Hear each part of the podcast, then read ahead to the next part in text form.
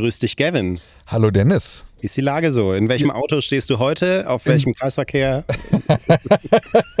es ist so ein Wendehammer am Ende ja. einer Straße und hier ist so ein großes Tor und das stelle ich stehe also na, falls uns Strafverfolgungsbehörden hören, das ist natürlich Satire. Ich ja. stehe auf dem Parkplatz. Ja. Ähm, aber wäre lustig, wenn ich ja in so einem Wendehammer stünde, direkt vor einem großen Tor, in ja. der Hoffnung, dass jetzt hier niemand durch müsste. Es ist total lustig, weil ich sitze gerade in einem großen Büro, gucke aus dem Fenster raus auf einen Wendehammer mit einem großen Tor daneben, aber dort steht kein Auto. Das, wäre so toll, wenn ich ja. dir so winken könnte. Ja, wäre das lustig. Wir aber würden uns zuwinken und, und miteinander reden dabei. Ja, genau, mit äh, unglaublichen Verzögerungen, muss man auch, glaube ich. Aber ähm, ich, also das wäre auch irritierend, wenn du hier wärst, weil ich bin in so einem, ich werde jetzt nicht genau sagen, in welcher Stadt, aber ich befinde mich hier in einer Stadt, die also den Status Stadt nach meinem persönlichen Ermessen nicht vollumfänglich verdient hat. Dormagen? also, sag mal, also, ähm, das, äh, du weißt, dass Leute hier schon Morsecodes entziffert haben und so weiter und die stehen morgen oh. da, wo du bist im Wendehammer und oh, das ist eine gute, irgendwelche Blue Sky Codes rumliegen. Das ist eine sehr gute Aufgabe. Schnitzeljagd, ja. wer das rausfindet, kriegt einen Blue Sky Code ähm, sofort von uns. ähm, und zwar, ich, also, ich, mein Pendelweg ist, ich wohne im Ruhrgebiet und ja. bin beruflich oft in Köln. Mhm. Irgendwo am Rande dieser Strecke gibt es eine Straße mit einem Wendekreis und dort befindet sich am Ende des Wendekreises ein großes Stahltor und dahinter ein Haus. ein Gebäude. Das ist super. Ich bin gespannt, ja. ob das jemand rausfindet. Das wäre echt irre. Dafür gibt es einen Blue Sky Invite Code. Ja. Und alle anderen am Ende dieser Episode Koordinaten dran das Geocaching-Update hört ihr hier. Und wir starten heute mit einem großen Block des ähm, der Content-Moderation, weil da tatsächlich einige Dinge bei verschiedenen Plattformen gerade zusammenkommen mit auch ganz verschiedenen Ansätzen, ähm, über die wir mal diskutieren müssen. Das ist ja ein Thema, das uns insbesondere bei X immer wieder umtreibt. Und äh, Social Media Today schreibt darüber, dass X Änderungen einführt, am Moderationsprozess für die Community Notes oder wie wir Freunde des ähm, gut verquast übersetzten Deutsch sagen, äh, der kollektiven Anmerkungen. So. Und äh, ja, da, da, da gibt es einmal einen neuen Benachrichtigungsfeed für die Community Notes, der öfter ähm, zu mehr Bewer Bewertungen von Community Notes auffordert. Mhm. Und nochmal einen aktuelleren Ansatz für den Bewertungsalgorithmus, damit die Stabilität der Community Notes verbessert wird. Was heißt das? Also einmal ist es ja so, dass die, dieses System für die Community Notes ja darauf basiert, dass ähm, Leute die bewerten müssen. Ne? Ist das hilfreich? Und wenn eine Community Note genug Stimmen hat von Menschen auf beiden Seiten des politischen Spektrums, so ist mhm. die Formulierung von X, dann wird diese Community Note überhaupt erst angezeigt. Mhm. So, das heißt, worauf sich die Leute einigen können, über verschiedene Weltsichten hinweg, das wird angezeigt. Und jetzt möchte X die Notizen, die mehr Bewertungen benötigen, besser hervorheben, damit schneller und mehr reagiert wird. Und die Hoffnung ist, die werden dann auch schneller angezeigt. Das passt natürlich total zu dieser Studie, über die Jetzt bin ich mir unsicher, ob wir darüber gesprochen haben oder ob ich mit deiner Urlaubsvertretung darüber geredet habe. Ich glaube, es war nämlich äh, letzteres. Es gab eine Studie. Ich, ich erzähle dir das mal so, als hättest du es nicht schon gehört. Ja, mach mal. Kann ja sein. Vielleicht sage ich so nach, nach äh, drei Minuten, ach nee, das wusste ich schon. Timer läuft. Also, ähm, es gab eine Studie, ähm, nach der dieses, dieser Mechanismus dazu führt, dass 90 Prozent boah, das, ich glaube, es waren 90 Prozent. Ja. 90 Prozent der Community Notes, die die höchste Bewertung als nützlich erhalten haben, gar nicht erst angezeigt werden, weil es eben diesen, diese Gemeinschaftlichkeit oder diesen, diesen Konsensstatus nicht erreicht. Ähm, und das hat diese Studie damals stark problematisiert, weil gesagt wurde, das Prinzip Community Note funktioniert besser, wenn ähm, man sich vor allem auf diese diesen Entscheidungsmechanismus konzentriert, dass viele Leute etwas als nützlich einstellen, anstatt so einen Algorithmus noch davor zu schalten, der erstmal die NutzerInnen in Lager sortiert. Mhm, mhm. ähm, das war so das Ergebnis dieser Studie. Ich äh, werde wir vielleicht mal raussuchen. Äh, Gott. Äh, aber äh, ich, ich finde das gut, dass man sich dem annimmt auf Ex-Seiten. Ja. Denn diese Idee der Community Note ist so gut, dass ich mir wünschen würde, dass sie einer von denen wäre, die andere Netzwerke sich mal abgucken würden. Ja, das ist sie. Dabei bleiben wir. Ähm, und, und hoffen, dass daraus etwas erwächst. Ne? Bei ja. allen ja, bei aller Vorsicht, die wir da anlegen müssen, weil es ist ja immer noch Elon Musk. Ähm, Exakt. Und dazu kommen wir gleich, äh, kommen wir gleich natürlich auch noch. Ähm, dann gibt es noch einen zweiten Punkt, dass X nämlich die Zahl der Community-Notizen, Community-Notes senken möchte, die erst auftauchen und dann wieder verschwinden. Weil das ist ein Problem, ja. Also mhm. du, du, hast ja diesen Algorithmus, der sagt, haben genug Leute beider Lager zugestimmt. Dann geht diese Community Note unter so einem Posting online, ist zu lesen. Und dann entscheidet sich ein Lager, ähm, die zu torpedieren. Und sagt ah. dann, nee, ist nicht hilfreich. Dann verschwindet die auch wieder. Oh, ja, das ja. ist natürlich super problematisch. Genau, und das, äh, das ist schon zum Teil vorgekommen, auch bei ähm, Postings von äh, Elon Musk, über die wir hier öfter gesprochen haben, wo wir dachten, na, ähm, was ist denn da, warum ist denn da die Community Note verschwunden? Weißt du? Und das, mhm. ähm, das ist nicht sinnvoll, natürlich. Ja, das ist so.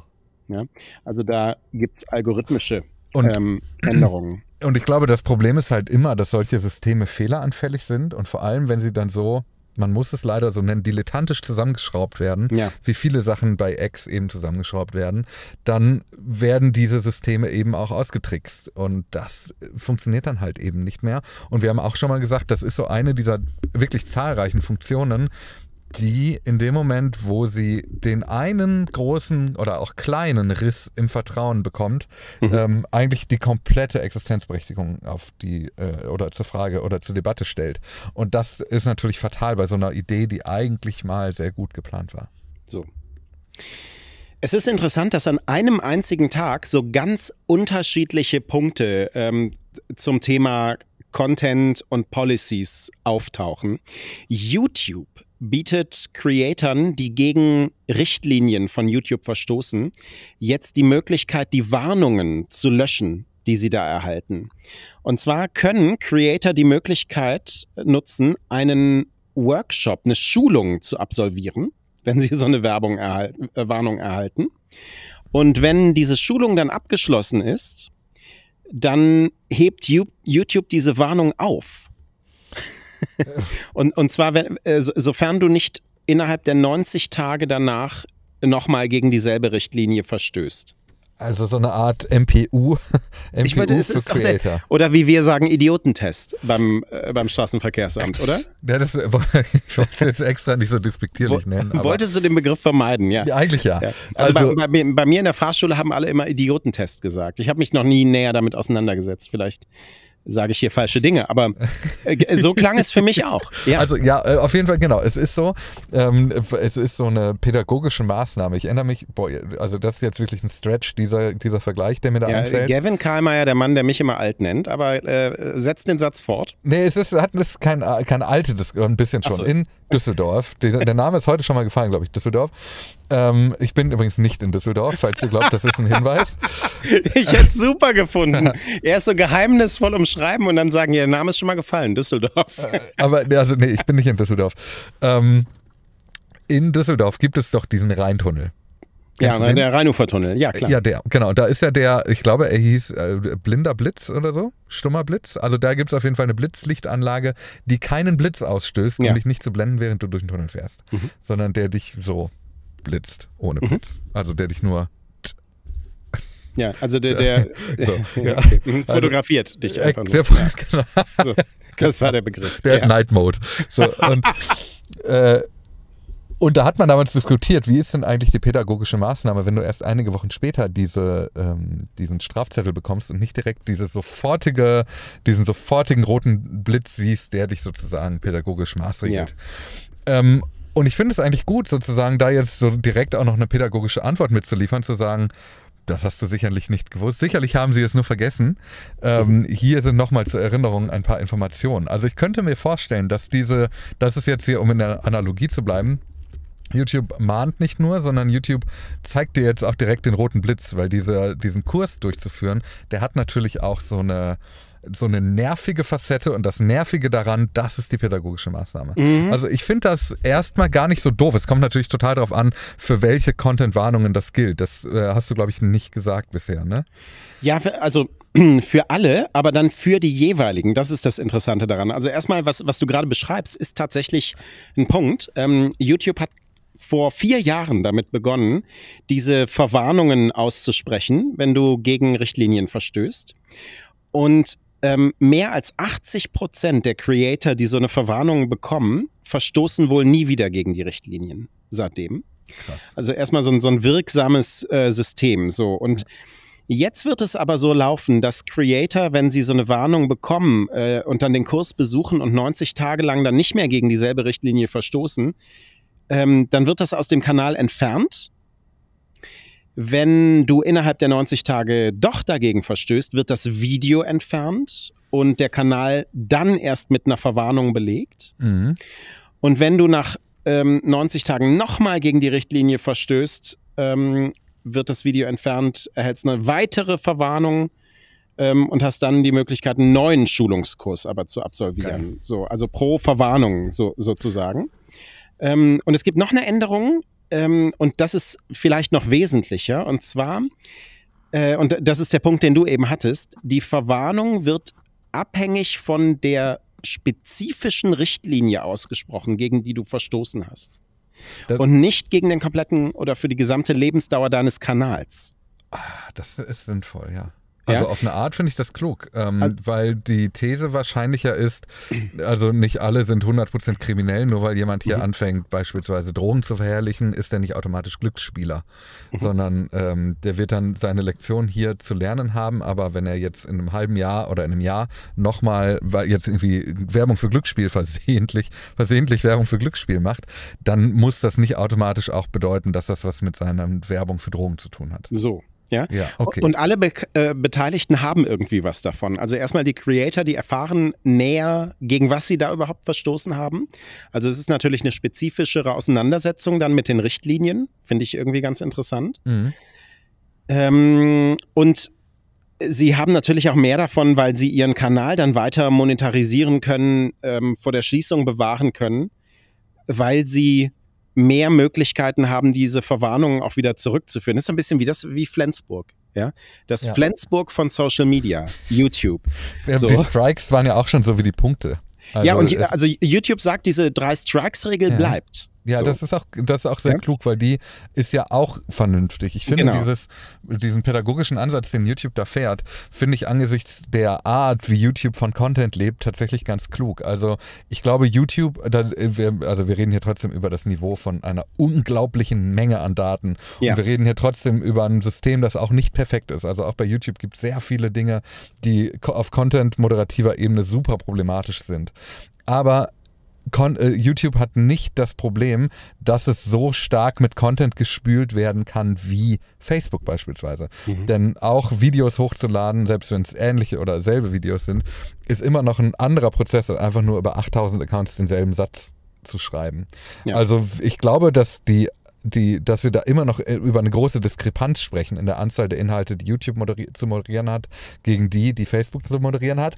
Und zweite These, ich glaube auch, dass dieser, da gibt es bestimmt auch einen soziologischen Fachbegriff für, den ich morgen in unseren Spotify-Kommentaren lesen kann, den kenne ich aber nicht. Ich glaube, dass der Anteil, auf den, sage ich mal, 80 Prozent der Views fallen, auf die Gesamtmenge der Videos noch kleiner ist als bei Facebook. Mhm. Also ich glaube, dass du eine, einen sehr kleinen Teil hast, der eigentlich einen sehr, sehr überbordenden Anteil der Aufrufe generiert. Ähm, und diese Menschen, die dort diese Inhalte platzieren, die sind viel wichtiger, A, zu erziehen, ist vielleicht der falsche Ausdruck, aber zumindest denen, bei denen die Content-Richtlinien Einhaltung zu bewachen so mhm. zu moderieren, mhm. mhm. ist viel, viel wichtiger als bei denen ähm, wahrscheinlich ich sage eine Zahl, 60 Prozent, 70 Prozent derer, die unter den 100 Views bleiben werden ja. für die Lebensdauer eines Videos. Ja. Also diese Dry, Dry Strikes, Dry Strikes Regel wird äh, beibehalten, mhm. um es zusammenzufassen, aber man erreicht sie nicht mehr so schnell, diesen Punkt. Ach, okay. Ne? Ah, okay, na gut. So, ähm, und interessant in, in der Klarheit dieses Systems ähm, im Gegensatz einfach zu dem, was bei X passiert, ne? wo, wo wir immer so das Gefühl haben, naja, und auch mhm. in, äh, gegenüber dem, was beim Meta passiert. Mhm. Meta hat die Empfehlung seines oder eine Empfehlung seines eigenen Oversight Boards abgelehnt. Und zwar die Facebook- und Instagram-Konten des früheren kambodschanischen Premierministers Hun Sen zu sperren. Ähm, das Oversight Board ist ein Gremium, das so in etwa sowas ist wie der Plattformrat, über den wir schon häufiger gesprochen haben. Mhm. Eingerichtet aber von Facebook selbst mit ähm, dem, ja, so ein bisschen dem, dem Schein einer Institution, die da richtig was durchdrücken kann und eine richtige Aufsicht hat. Das ist aber nicht so. Zum Teil ist Facebook gebunden an die Entscheidungen, aber zum Teil eben nicht. Und das zeigt hier dieser konkrete Fall auch ganz gut. Hun Sen ist ein ähm, Diktator, mhm. ähm, der auch schon mal politische Dissidenten als Hunde bezeichnet ähm, und dem vorgeworfen wird, dass er Facebook und Instagram genutzt hat, um die Menschen aufzustacheln zur Gewalt. Und das Oversight Board hat diesen Fall vorgelegt bekommen. Ähm, Im Juni ähm, hat es dann Meta aufgefordert, die Konten von Hun Sen sofort zu sperren und eine Überprüfung vorzunehmen, weil äh, dieser Typ eine lange und beunruhigende Geschichte hinter sich hat von Menschenrechtsverletzungen, diese Plattform auch wirklich ähm, genutzt hat dafür, Drohungen auszusprechen und auch zu verstärken, also diese ganzen Mechanismen auszunutzen, die dahinter stecken gegen politische Gegner. Und Meta hat nur den Teil der Entscheidung des Oversight Boards akzeptiert, der verbindlich ist. Und das war ein konkretes Video zu entfernen, das wir jetzt nicht noch zitieren müssen und so. Aber ein Video aus dem Account von Hun Sen wird entfernt. Aber die Empfehlung, seine Konten vollständig zu sperren, die hat das Oversight Board unverbindlich ausgesprochen. Mhm. Und da sagt Meta, die Situation in Kambodscha erreicht nicht den Schwellenwert für die Einstufung als Krise. Das ist super interessant. Äh, Meta hat ein Crisis Policy Protocol, ähm, um einzuschätzen das Risiko eines drohenden Schadens, sowohl auf der Plattform ah, als auch außerhalb. Das ist schon mal zum Einsatz gekommen, als man mhm. dann anhand dieser Kriterien geprüft hat, kann Donald Trump zurück auf die Plattform. Ja? Und da hat man gesagt, da ist zum Beispiel diese unmittelbare Krisengefahr und äh, die Gefahr eines Schadens abgeklungen. Und hier war es sozusagen andersrum, da ist sie noch gar nicht da. Ja? Also Hun Sen ähm, klar, was er da macht, nicht gut, einzelne Inhalte gesperrt, wie dieses Video. Aber es gibt keine Krisensituation der Art, die es rechtfertigt, den kompletten Account zu sperren. Heißt das aber im Umkehrschluss, dass diese, also wurde dieses Protokoll erst nach der Sperrung der Donald Trump Accounts eingeführt? Ja. Okay, verstehe. Ja, ähm, ja nachdem das dann auch irgendwie Thema war. Ne? Wir klar. haben ja häufiger schon über diese Wahrnehmung von Willkür äh, gesprochen und äh, wo wir jetzt sehen, wie wie klar YouTube da in seiner Kommunikation ist. Ne? Also das ist ja immer noch ähm, schwierig festzulegen. Ja, eigentlich müsste das irgendwie ein unabhängiges Gremium tatsächlich festlegen solche Regeln. Aber wenn du schon solche Regeln hast, wäre es zumindest gut, sie so transparent zu machen und dann auch durchzuziehen. Ja. Und das wird aber hier natürlich irgendwie ja, sind viele Fragezeichen dran. Ne? Ähm, dann hast du dann so ein Board und das entscheidet dann sowas und dann hältst du dich trotzdem nicht dran. Naja, so. Ja. Ne? Ja, also es ist, glaube ich, es ist aber auch eine sehr komplizierte Diskussion, ehrlicherweise, ja. ähm, wann du einen solchen Eingriff für vertretbar hältst. Ja. Ähm, ich habe so das Gefühl, dass das Board offenbar diese Entscheidung da dementsprechend unverbindlich ausgesprochen hat, um eben nicht verantwortlich zu sein, nehme ich an. Ja, da, da habe ich gerade nicht genug Informationen zu, ja. ehrlich gesagt. Äh, ja. Nee, also wahrscheinlich werden sie es auch nicht mhm. dazu geschrieben haben, so nach dem Motto, hey, wir wollen am Ende die Schuld nicht tragen. Aber ähm, vor, vorzustellen wäre das ja. Und ich, ich finde halt, mh, mm, ich finde es gut, dass es so ein Protokoll gibt. Ich finde es auch richtig, dass es ein Protokoll gibt, aber es bleibt Abwägungssache. Und gerade solche Länder des globalen Südens wie Kambodscha haben ja das Problem, dass sie eben in solchen Boards, in Gremien ähm, deutlich zu wenig Repräsentanz finden. Und damit meine ich jetzt nicht Repräsentanz im Sinne von jemand, der für den Präsidenten, Diktator, wie auch immer man ihn nennt, ähm, sprechen möchte, sondern jemanden, der auf humanistischer Ebene einstufen kann, wie richtig eine Sperrung jetzt zu diesem Zeitpunkt wäre. Das mhm. ist, glaube ich, ein Problem, das du in, in Ländern des Westens so nicht hättest. Also da war relativ klar einschätzbar, was nun mit Donald Trump ist und was nicht. Und ich finde das problematisch, dass es ähm, am Ende so sich jetzt so lange das zugeschoben wird, bis einfach die, äh, Facebook die Entscheidung trifft, nee, das ist jetzt keine Krise, da passiert nichts. Ja, und dazu kommt, ich habe eingangs gesagt, der frühere Diktator. Er ist Anfang dieses Monats zurückgetreten, hat die Macht an seinen Sohn übergeben nach ähm, fast vier Jahrzehnten. Also man kann auch noch zusätzlich sagen, dieser ganze Prozess dauert einfach zu lang. Ja, und mhm. ähm, da ist dann nochmal zusätzlich die Frage, wie gut ist überhaupt dieses Oversight Board ne? und die Idee in dieser Form, ähm, wenn da nicht auch äh, Wumms hintersteckt, hinter solchen Entscheidungen. Ja, keiner will der sein, der diese Entscheidung trifft, offenbar. Das ja. ist meine These. Ja.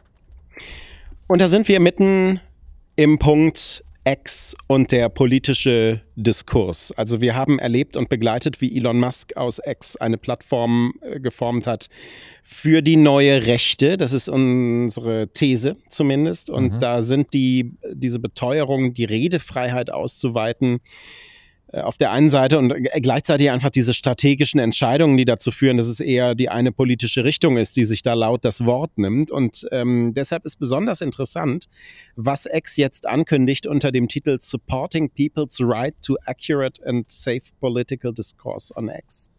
Also die Plattform will einen korrekten und sicheren politischen Diskurs gewährleisten, was natürlich nach all diesen 197 Episoden Haken dran schon ein paar Fragezeichen an sich aufwirft. So.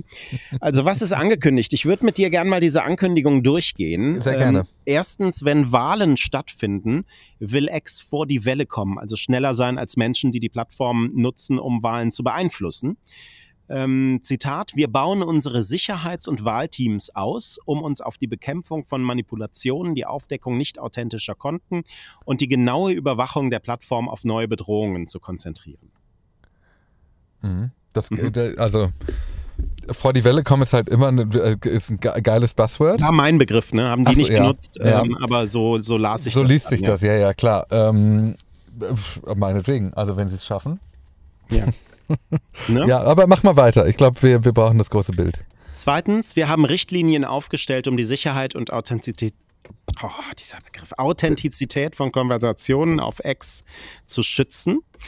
Bei Wahlen bietet unsere Civic Integrity Policy, äh, Integrity Policy eine zusätzliche Schutzschicht, die für einen begrenzten Zeitraum vor und nach einer Wahl gilt, vor und während einer Wahl. Wir aktualisieren diese Policy, um sicherzustellen, dass wir das richtige Gleichgewicht zwischen der Bekämpfung der schädlichen Arten von Inhalten, die Menschen einschüchtern oder dazu verleiten können, ihr Recht auf Teilnahme an einem äh, bürgerlichen Prozess aufzugeben, und der Nichtzensur politischer Debatten finden. Okay. Also bis jetzt noch viele Versprechen, aber wenige Wies, ne? Ja, ja, ja. Und bei jeder ja. Betonung ähm, auch gleichzeitig das Recht auf Redefreiheit zu beachten, kriege ich ja immer Magengrummeln bei Elon Musk, der dahinter sitzt. ja, fühlt aber, sich ein bisschen dog-whistelig ja. an. Genau, so alles ja. noch so mhm. äh, auf so einer schönen Adjektivebene, wo du denkst, genau. ja, ist doch alles, stimmt doch alles. Ja, ne? genau. So, drittens, die Richtlinie wird auch mit unserer aktualisierten Durchsetzungsphilosophie Freedom of Speech Not Reach in Einklang gebracht. Wir werden oh. Beiträge, die als potenzielle Verstöße gegen die Richtlinie zur bürgerlichen ähm, Integrität äh, identifiziert werden, öffentlich sichtbar kennzeichnen, damit die Nutzer wissen, wann ihre Reichweite eingeschränkt wurde. Das äh, Versprechen gibt es ja seitdem wir diesen Podcast machen, würde ich mhm. sagen. Mhm. Ähm, dass du einsehen kannst, wenn du de facto geshadowbanned bist, was übrigens Elon Musk immer verflucht hat, weswegen er sogar Twitter-Files hat schreiben lassen, ähm, um zu kritisieren, dass es Shadowbans auf der Plattform gibt. Dann irgendwann hat er gesagt, Freedom of Speech is not Freedom of Reach. Hat also de facto den Shadowban, ähm, so wie, äh, wie viele Rechte auf der Plattform unter eine Amnestie gestellt. Und jetzt wird der Shadowban auch noch transparent gemacht. Also, ja gut. Mhm. Ja, aber äh, wir sammeln erstmal. Genau. Dann auf der Grundlage unseres ähm, Engagements für die freie Meinungsäußerung werden wir auch politische Werbung zulassen. Äh, das ist neu, ein neuer Punkt. Äh, beginnend mhm. in den USA werden wir weiter spezielle Richtlinien für politische Werbung anwenden. Dazu gehört das Verbot der Förderung falscher oder irreführender Inhalte einschließlich falscher oder irreführender Informationen, die das öffentliche Vertrauen in eine Wahl untergraben sollen, während wir gleichzeitig versuchen, einen freien und offenen politischen Diskurs zu bewahren. Wir werden auch ein globales Zentrum für Werbetransparenz einrichten, damit jeder die politischen Beiträge, die auf X beworben werden, überprüfen kann, sowie robuste Prüfverfahren, um sicherzustellen, dass nur berechtigte Gruppen und Kampagnen werben können. Letzteres finde ich super, super wichtig, mhm. ähm, weil wir, weil es immer wieder diese Erzählungen gab, von denen ich nicht äh, ähm, zu beurteilen vermag, ob sie wirklich wahlentscheidend waren, dass für unterschiedliche Zielgruppen unterschiedliche Werbungen ausgespielt wurden in der letzten Wahl, in der vorletzten Wahl in den USA um äh, Donald Trump entweder als den äh, Präsidenten für die kleinen Leute oder aber für den Präsidenten der reichen Leute zu framen, je nachdem, wer es angezeigt bekommen hat, also sehr plakativ gesagt. Deswegen finde ich dieses Versprechen, dass du alle politischen Werbungen einsehen kannst und ähm, auch zurückverfolgen kannst, für wen sie ausgespielt wurden, ähm, ein komplett notwendiges Versprechen. Mhm. Ähm, kennen wir übrigens aber meines Erachtens von Meta auch schon, richtig? Ja, kennen wir das schon. Und die haben dann so eine Werbeplattform, also die, die, Leute, die dann da so Research betreiben wollten und da wirklich mal was drüber erfahren, die haben, die fanden die Plattform jetzt auch nicht so geil. Also okay. das ist dann wieder die Frage, wie du das umsetzt. Ja. Und offen gestanden, man hätte dafür ja auch eine API haben können, ne? um es wissenschaftlich gut kontrollieren zu können. Ja, das will man ja offenbar nicht. Ja. ähm, das ist ein anderer Gedanke, dieses Untergraben der Legitimation einer Wahl. Ja. Würde das bedeuten, dass Donald Trump nach diesen Richtlinien eingeschränkt würde? Das ist genau mein Punkt. Als ich das gelesen habe, wenn die das so formulieren, mhm. dann müsste so ein Fall wie am 6. Januar 2020 war das, nicht wahr? 6. Äh, Januar 2020. 21. 21. Ja. Sturm aufs Kapitol, ja? So, da hätte man doch dann genau dieselbe Entscheidung treffen müssen. Ja. Oder? Genau die, die übrigens auch äh, offenbar ja verurteilt wurde. Ja, genau, ja. genau. ja?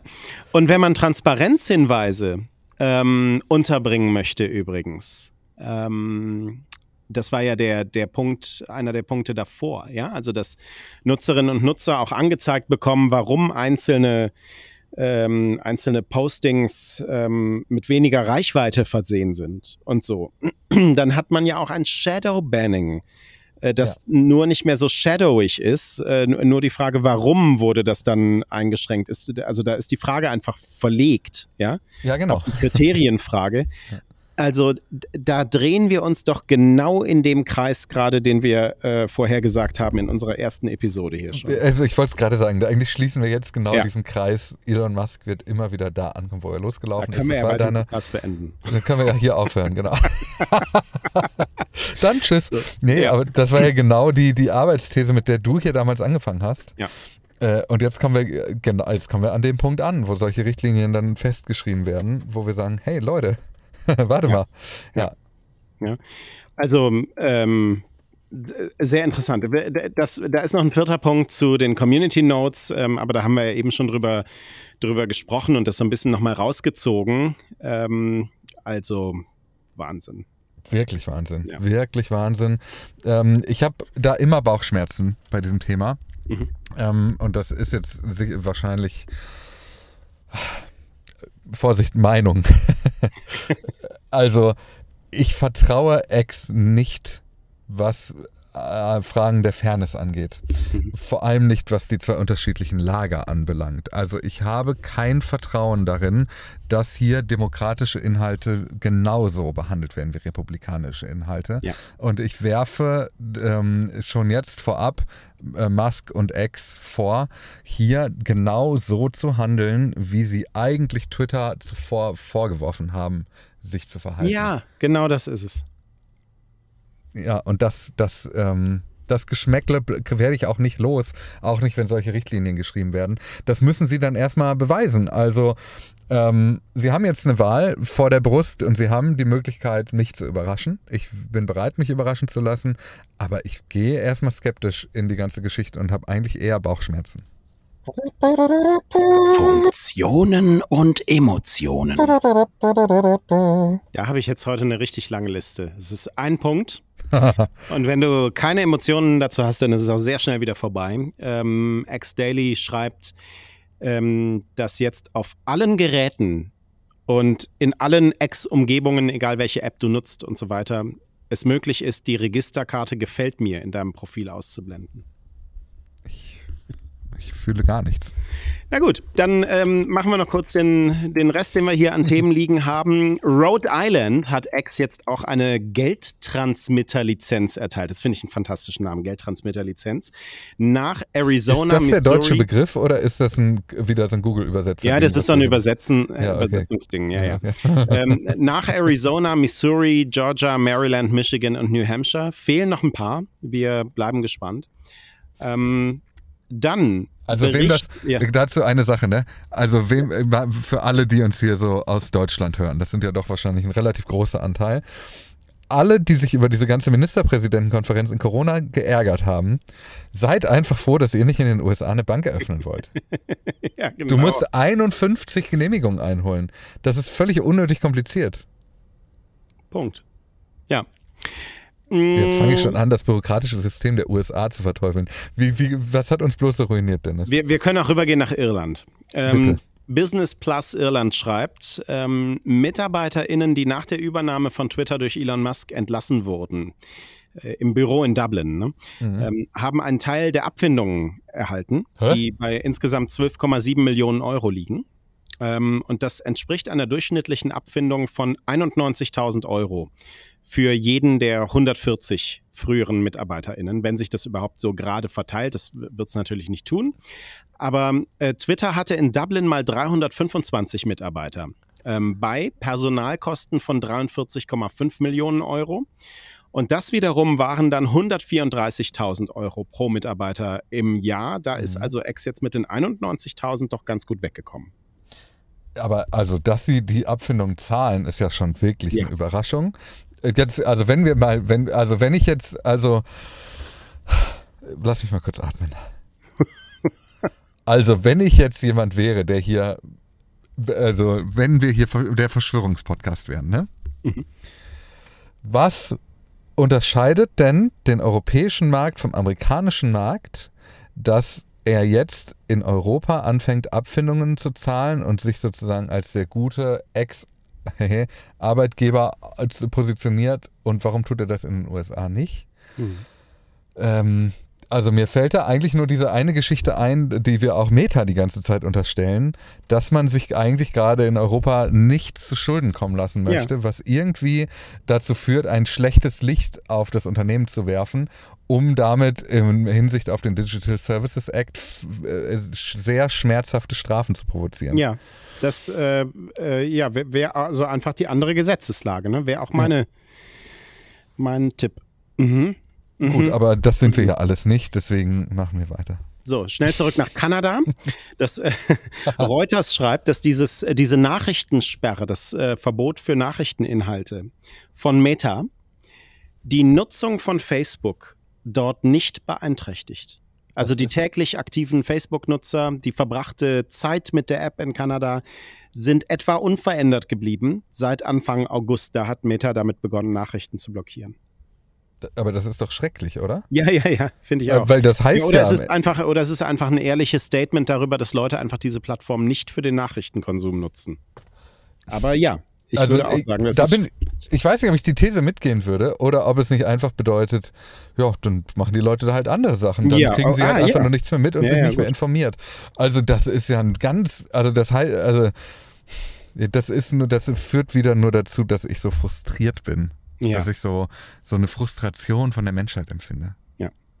so ohne nämlich. Kanada angreifen zu wollen. Nur die Kanadier. So. Dann kommen wir doch zu unserem Zahlensender zum Abschluss.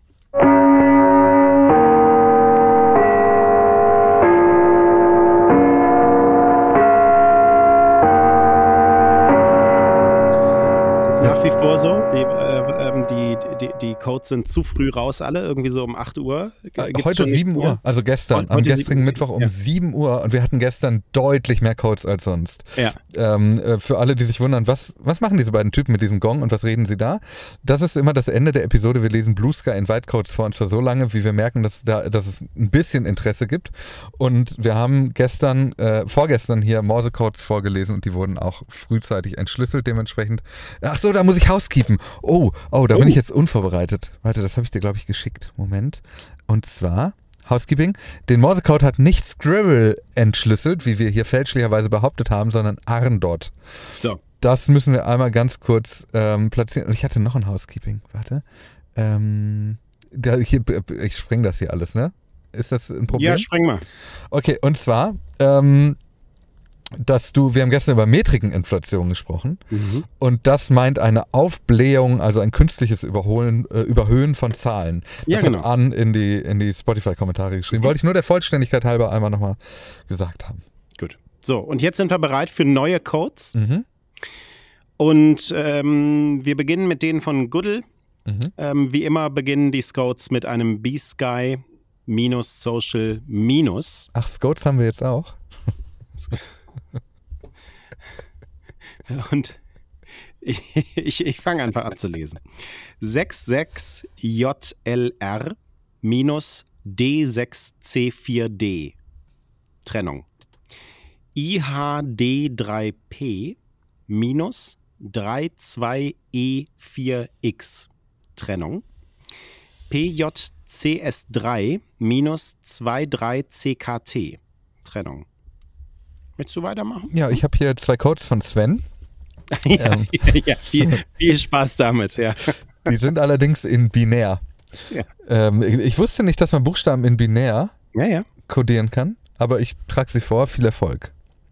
Ähm, da gibt es Leerzeichen dazwischen. Ich lese das Leerzeichen dann einfach mit. 0110111 Leerzeichen 0110101 Leerzeichen 011111000 Leerzeichen 011011111 Leerzeichen 001101000 Vermutlich ist da die Trennung. Das nee, das Minuszeichen ist da. Es ist ein Code und die Hälfte. Ach, das ist ah, das ist ein ja, Code. Ja. Ah, hast du hast du zurück? Äh, kannst du binär? Sprichst du fließend binär denn? Ich spreche fließend binär, ja. Ah, cool. Dann mache ich weiter. Leerzeichen 011011110 Leerzeichen 011011000 Leerzeichen 001101111 Leerzeichen 011100011 Leerzeichen 011000100 Trennung. Ja. ja. Also es ist ähm, immer diese acht äh, Ziffern, ja. sind immer acht Bit, ergeben zusammen ein Byte. Und das ist immer ein Buchstabe.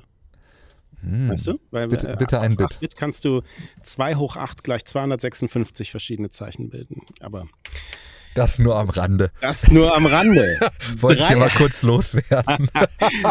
Dreiecksautor hat uns die folgenden Codes geschickt. B5TAD minus M3WVX Trennung.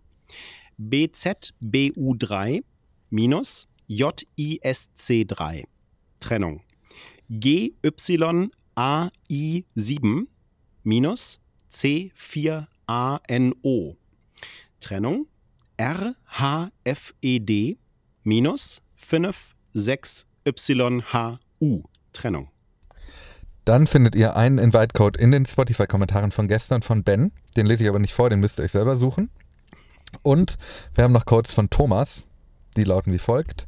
CM5 W7 XH6TC Trennung RAQ5R NL4XJ Trennung KTOEA ZAIJX Trennung. So, reicht für heute oder die von René schieben wir auf morgen? Noch? Die von René gibt es morgen, ja. Ja, so. Die sind eh, muss man dazu sagen, die sind uns durchgegangen, die sind vom 22. August. Äh, so. Dann kommt es auf den Tag jetzt auch nicht mehr an. Ja, gut, okay. oh mein Gott.